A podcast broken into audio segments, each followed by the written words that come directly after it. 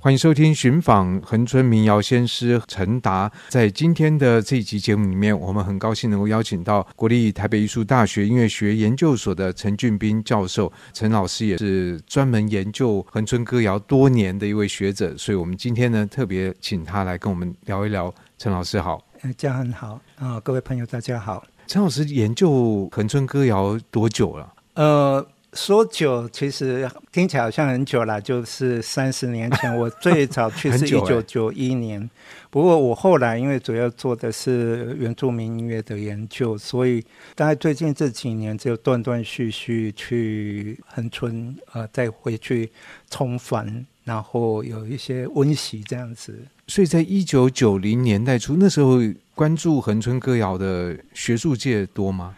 实际上。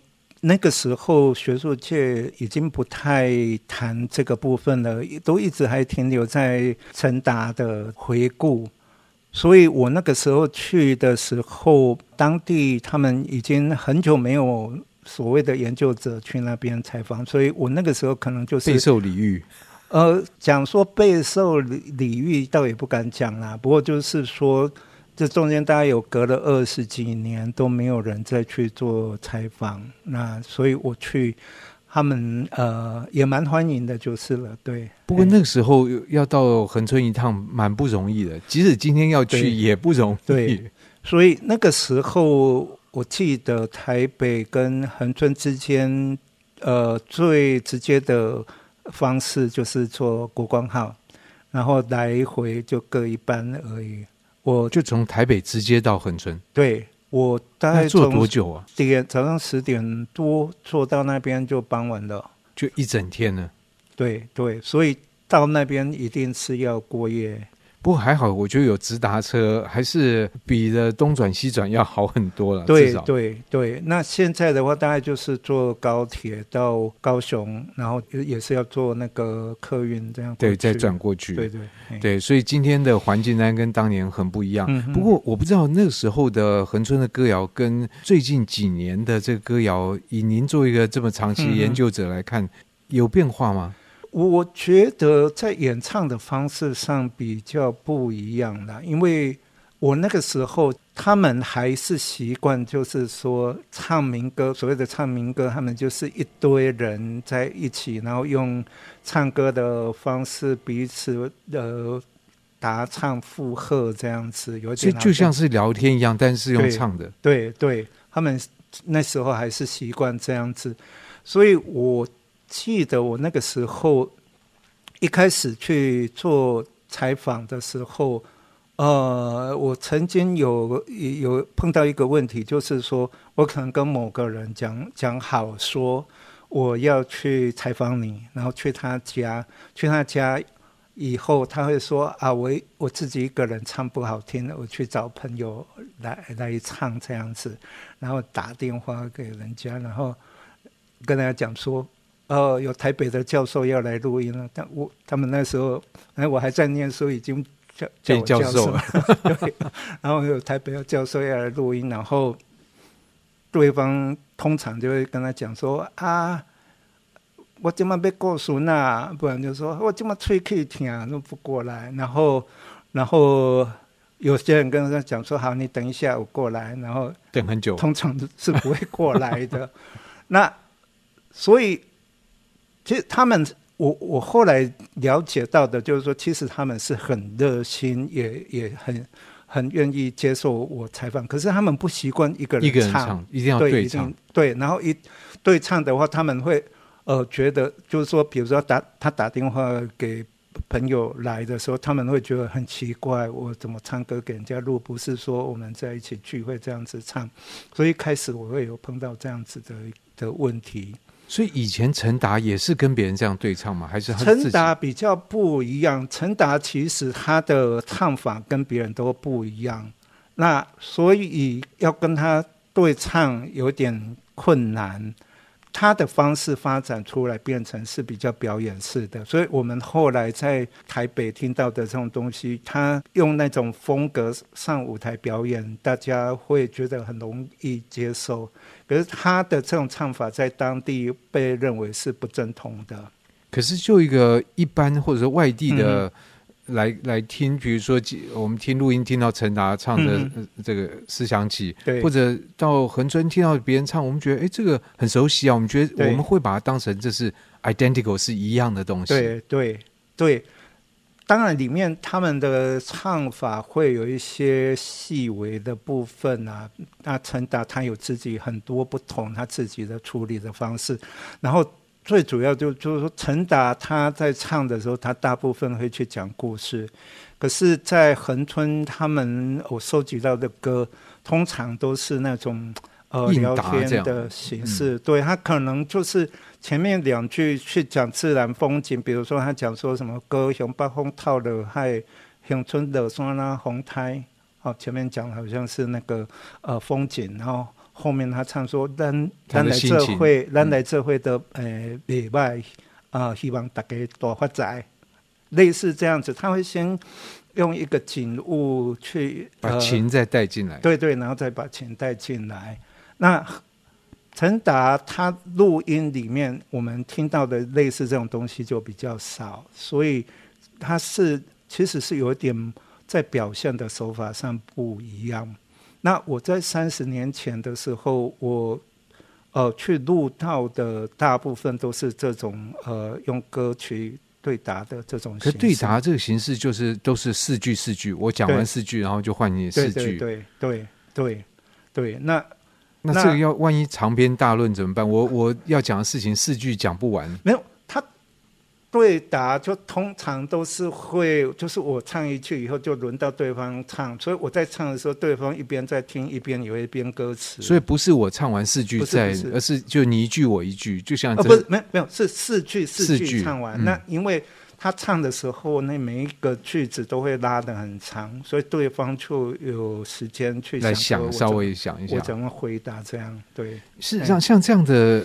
这种歌谣的现象在台湾普遍吗？还是只有恒春有？其实，在以前台湾有所谓的波瓜小波，那就澎湖啊什么也有。对，澎湖北部很多地方其实都有。那后来其他地方可能都慢慢没落了。那我去恒春的时候，这样子的一种呃对唱的这种形式，都还呃在那个地方还可以看到。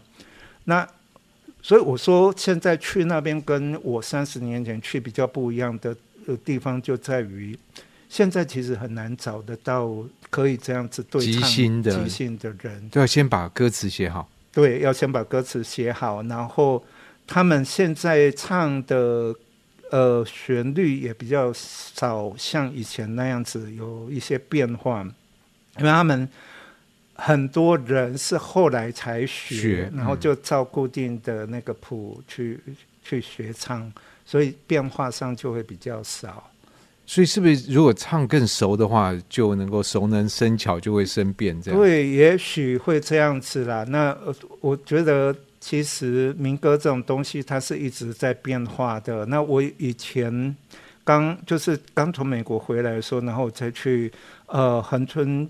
呃，参加他们的民谣节的时候，一开始我也是觉得有点悲观，就是说，因为那时候我有参与他们的这个传习计划，然后现在会呃那么多人呃会唱，其实跟那个传习计划是有关系的。可是我们那个时候基本上是有点大量复制的那种情况，所以呃出来一批唱的都是一样的。一样的那我那时候就开始有点怀疑，说我这样子是不是反而干扰他们的发展？不过我后来再慢慢连续几年去看的时候，我发现说，哎，其实他们都有一直在发展出新的东西。所以，我觉得民间文化的东西，它有自己的活力、自己的韧性。所以，呃，我也不会太担心说以后就会失传，或者以后就会变成一个固定的模式。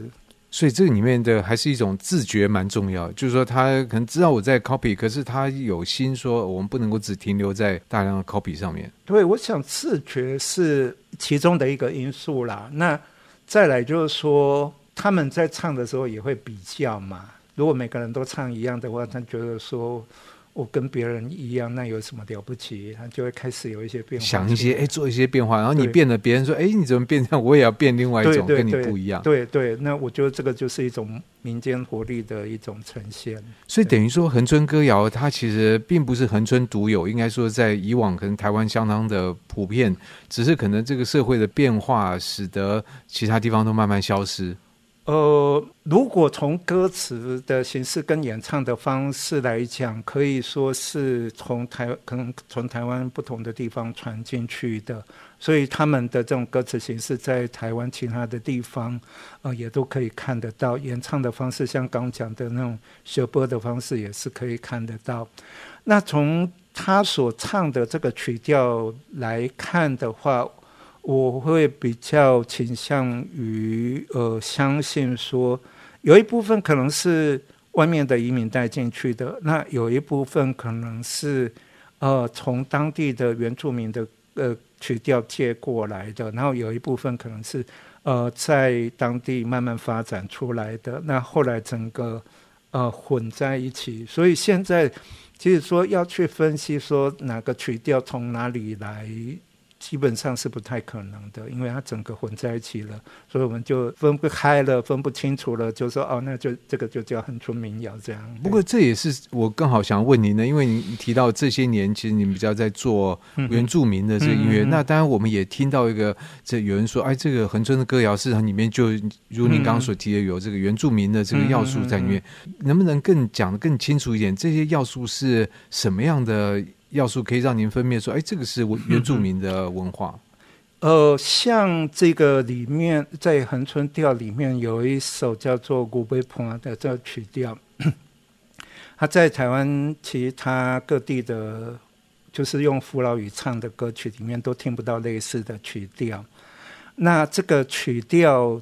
我唱给原住民朋友听的时候，他们都会说：“哎，这个很像我们的歌。”所以我可以稍微呃示范一下，稍微体会一下这样子的一个感觉。他会这样子唱：“哎，乌啊，北的乌波，是亲像天顶啊，哎，记得了吧。”我情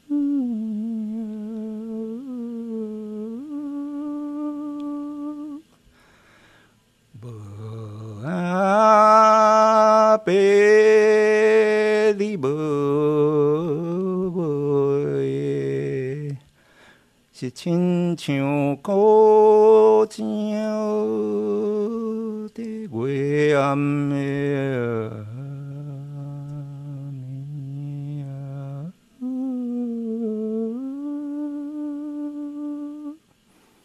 大概就是这个样子。这个歌词的内容是在唱，呃，刚刚刚我唱的就是说，有爸有母亲像天顶一粒星，无爸无母亲像孤井月暗暝。歌词其实很短，可是它会有很多的呃转音，很多的虚字衬词，然后还会有这种假音的这种使用。这样子的一种方式，其实如果比较，比如说像宜兰的这种歌调，或者像比如说云江南地区的一些古老的歌谣，大概都找不到类似这样子的例子。那陈老师，你有灌唱片啊？刚刚这样唱很有味道哎，我觉得。哦，我没有哎，我不是歌星，我唱歌不好听。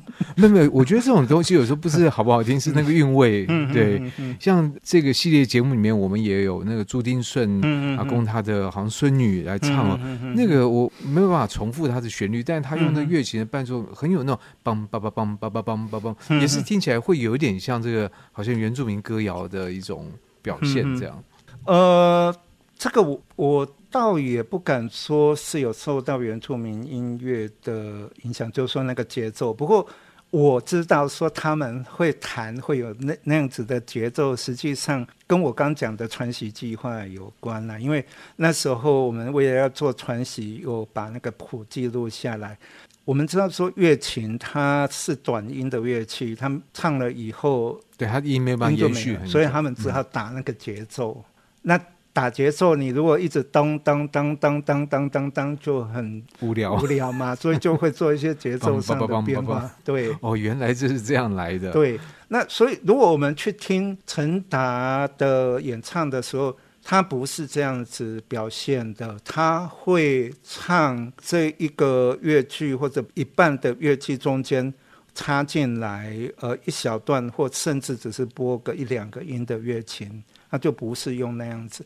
那现在我们比较常听到的就是说，乐琴会去弹歌唱的旋律，然后用那个节奏去呈现。其实那是比较后来发展出来的。所以的确，这个恒春歌谣也不断在变化。没错。那可是对于一般人来讲，我们可以就是大家粗浅了解，就是它是有几个比较流行的歌调嘛？就是这个旋律是一样的。嗯在我那时候去采访的时候，在恒春那边，我们收集到的主要就是自强起、四季春、五孔小调、平谱调跟古波盘。那这些其实都是陈达在那个唱片里有录过的，所以也变成是一个标准这样。可是我在恒春地区，除了恒春镇以外，还有去满洲乡，那他们就会说，他们的调有七个调。呃，除了刚讲的五个调以外，还有所谓的风港调，还有九股仔调。风港调跟四季春有人说是同一个调，那九股仔调是满洲特有的。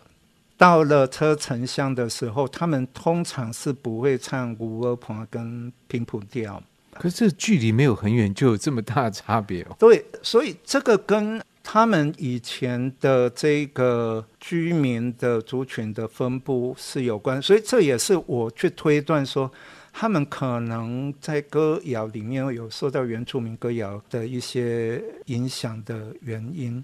因为在以前这三个地方，就是就是在清朝的时候，光绪元年建了一个恒春县，它是属于这个恒春县里面的辖区。在当时恒春县志里面有记载，就是说满洲的居民主要是民番杂处，什么客番杂居，类似这样子，所以那边有比较多的客家人跟原住民。恒春的话是有民庄跟客番杂居的，然后车城这个部分主要是客庄跟民庄，所以是以辅导人跟客家人为主的这种居民的构成。像平埔调，像呃古波盘，现在在满洲会唱的人是比较多的，也他们也被认为说唱的比较好。那所以这个相对的来讲，车城这两个调没有人，呃，就是说我录的时候基本上是没有人唱。那比较之下，我就从这里去推说这两个可能是跟原住民有关。是，所以我觉得大家可以从陈老师的这言谈之中就知道你对这个地方很了解。我就会想，哎，前一阵那个很蛮红的那个公司的戏剧《斯卡罗》，没有找陈老师做顾问吗？呃，没有。对，呃。可能我很久没有碰这一块了啦，所以他们可能也也不知道说我对这个地方还有一些涉猎。是，可是不管怎么样，我觉得在戏剧里面，如果要描描述当时的生活，如果照这个歌谣盛行的程度来看。好像像这个戏剧里面应该要有这种歌谣，因为他们可能甚至 在互相打招呼，就用唱歌来表现。其实我跟我的几个原住民朋友在讨论这一部剧的时候，我们的一次的感想就是说，那部剧最失败的部分就是音乐的部分。是，其实它音乐不断的重复，而且不没有用到这个歌谣的元素，我觉得蛮可惜的。对对，不过我想那部戏剧其实是一个蛮好的一个制作啦，只是说也也许还有一些地方还有一些改进的空间吧。那是对，这只是说随便讲，因为的确有要拍那个，我觉得方方面面需要东西很多，嗯、但是也正是因为如此，就觉得听陈老师这样一讲，好像没有把歌谣放进去了，嗯、就会觉得哎，好像有一点那个 有点失落的感觉，这样。嗯对对是。那不管怎么样，我觉得恒在那边，而且这个歌谣在现在，我觉得它有新的传承，也有新的气象。在这个系列节目里面，特别透过国台交的这个安排，我想我们对恒春的歌谣有更多的理解，然后也可以知道它不是只有陈达而已。嗯、有空到恒春走一走，不管是旅游或者是玩山玩海，然后接触一下恒春的歌谣，都会是一个蛮好的这个经验。所以在今天节目里面，我们就很谢谢国立台北艺术大学音乐学研究所的陈俊斌教授跟我们介绍恒春的歌谣。谢谢陈老师，谢谢谢谢嘉恒。